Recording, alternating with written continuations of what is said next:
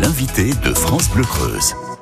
L'alcoolisme est une maladie, une maladie qui ronge, qui laisse parfois honteux et dont il est difficile de parler, y compris à ses proches ou à des soignants. C'est pourquoi des associations sont là pour écouter et aider les malades sans jugement.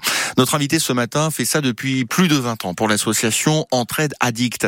Elle répond à vos questions, Léo Corcos. Bonjour Ghislaine Chezo.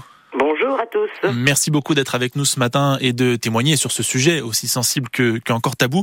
C'est Oui. quoi être alcoolique selon vous? Pardon? C'est quoi être alcoolique selon vous? Ben, c'est- boire énormément, euh, voilà, euh, plus que de raison, voilà. Je vous dis ça parce que voilà, on a tendance encore à considérer que c'est que, que boire voilà en société c'est normal etc. Alors qu'en fait ça peut mener à, des ma- à une vraie maladie.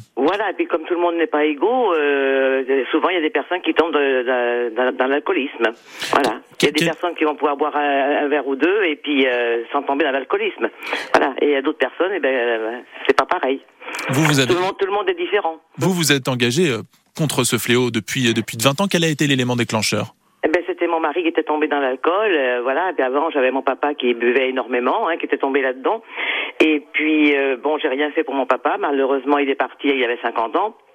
Mais mon mari, lui, a décidé de se, est tombé après être au chômage, il est tombé euh, dedans et euh, voilà.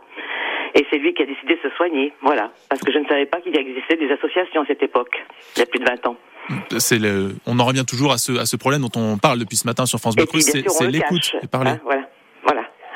On cache beaucoup de choses, voilà, aussi bien à la famille que euh, qu'au travail, aux collègues et tout ça. On cache, on cache tout ça. On se met une carapace. Et on, on finit par tomber dans un cercle vicieux, vous diriez? Oui, on, on tombe dans un cercle vicieux parce que on, on, à force de vouloir tout euh, euh, ré- ré- euh, régir, Oui. c'est-à-dire, eh bien, euh, on s'épuise énormément. Voilà. Comment vous vous êtes rendu compte euh, que, que votre mari était alcoolique et pas simplement un buveur occasionnel? Quand je rentrais du travail, ben, je voyais qu'il était alcoolisé, et c'est là que je me suis rendu compte qu'il était devenu un euh, alcoolique. Mais c'est lui-même lui qui s'en est rendu compte lui-même.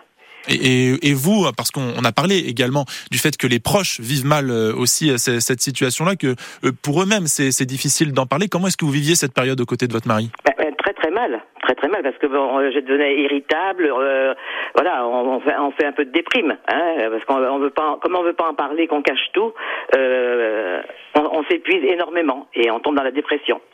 vous, vous évoquez aussi à l'association Entraide Addict ce que vous avez appelé la codépendance. Est-ce qu'on Voilà. pourrait parler par exemple d'un parallèle avec le tabagisme passif, c'est-à-dire voilà la personne boit et donc euh, eh ben finalement euh, ça finit par, par toucher l'autre aussi et l'autre se met à boire? Voilà, oui, parce que moi c'est ce que je faisais justement pour que ça lui en fasse moins, ben, je buvais un petit verre. J'aurais pu tomber dedans en même temps. Et euh, combien de temps ça a duré pour votre mari et vous? Ben moi, euh, je sais pas combien de temps ça a duré. euh, mon mari, moi, il, est- pff, il buvait avant, c'était un peu occasionnel. Hein, tant qu'il travaillait, ça, ça allait bien. Du jour où il est tombé au chômage, et ben il est tombé dans, dans- dans la dérive. Je, je veux dire euh, peut-être une dizaine d'années. Et ça fait et ça fait 20 ans que vous ne buvez plus? Voilà, oui, oui. Euh, mon mari non plus. euh, voilà, on ne consomme plus d'alcool et puis on, on, on est très heureux comme ça. Peut-être Voilà. que peut-être que des gens se reconnaissent dans ce que dans ce que vous dites, euh, mais eux n'ont pas osé euh, franchir le pas, par exemple de, de votre association, encore moins euh, de soignants. Est-ce que vous pouvez dire ce que vous faites à, à Entraide Addict comme bénévole pour un peu convaincre et essayer de libérer un petit peu la parole et, et les actions? Alors, euh, euh, c'est vrai qu'il est très très dur de pousser la porte parce qu'on a tellement peur que quelqu'un nous, nous connaisse et tout ça, mais en fin de compte, non. Parce qu'on rentre à entrée d'addict, on peut pousser la porte tranquillement parce qu'on sait qu'on ne sera pas jugé, que des gens qui sont ici ont eu le même problème que soi. C'est d'abord c'est d'abord et avant tout de l'écoute Entraide Addict. Voilà, de l'écoute, on écoute attentivement euh, la, la personne, on n'est pas là pour la juger et euh, tout ce qui sera dit entre les murs ne sera pas divulgué ailleurs. C'est votre façon de faire le secret médical notre façon finalement. de travailler ensemble, voilà. C'est votre façon de faire le secret médical. Alors je dis secret médical, mais vous vous n'êtes pas médecin, vous êtes là pour Non. orienter aussi vers des professionnels de santé. Voilà, on, euh, est là pour donner des donner des pistes pour euh, aller voir un professionnel parce qu'on est comme nous nous ne sommes pas des professionnels, il peut y avoir des cas très graves. Alors on peut donner des, des- on donne des renseignements, voilà. Hein, et puis euh, parce qu'il y a beaucoup de personnes qui sont suivies pour l'alcool mais qui ont, ont déjà un médecin et tout ça, qui viennent en, en complément. Nous on fait un complément. Un complément autant pour les malades, donc on ne répète que Que, pour les autant proches. pour les malades que pour l'entourage. Vous avez d'ailleurs une permanence spécifiquement dédiée à l'entourage? Oui, oui, oui. Qui se trouve le, le premier samedi de chaque mois de 10h à 12h. À Guéret. Où il y a, où il y a des personnes à Guéret, où il y a des personnes qui sont très euh, très formées pour euh, vous accueillir.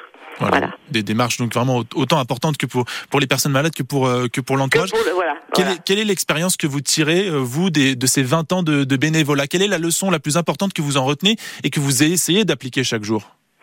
Ben, la leçon, euh, moi, c'est surtout après que je me, c'est surtout le bien-être.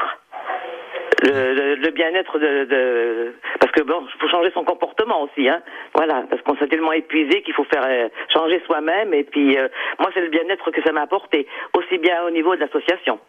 et, et puis, euh, cette, de la prévention aussi, j'imagine, on en parlait en fait de, on fait de la prévention, bien sûr, euh, mais bon, euh, on n'est peut-être pas assez, euh, comment je veux dire, euh, sollicité dans certains domaines pour C'est la en- prévention. C'est c'est encore, euh, c'est encore beaucoup trop tabou aussi. Voilà, exactement, parce que on, on pourrait faire plus de prévention euh, dans, les, dans les collèges, des choses comme ça, vous voyez.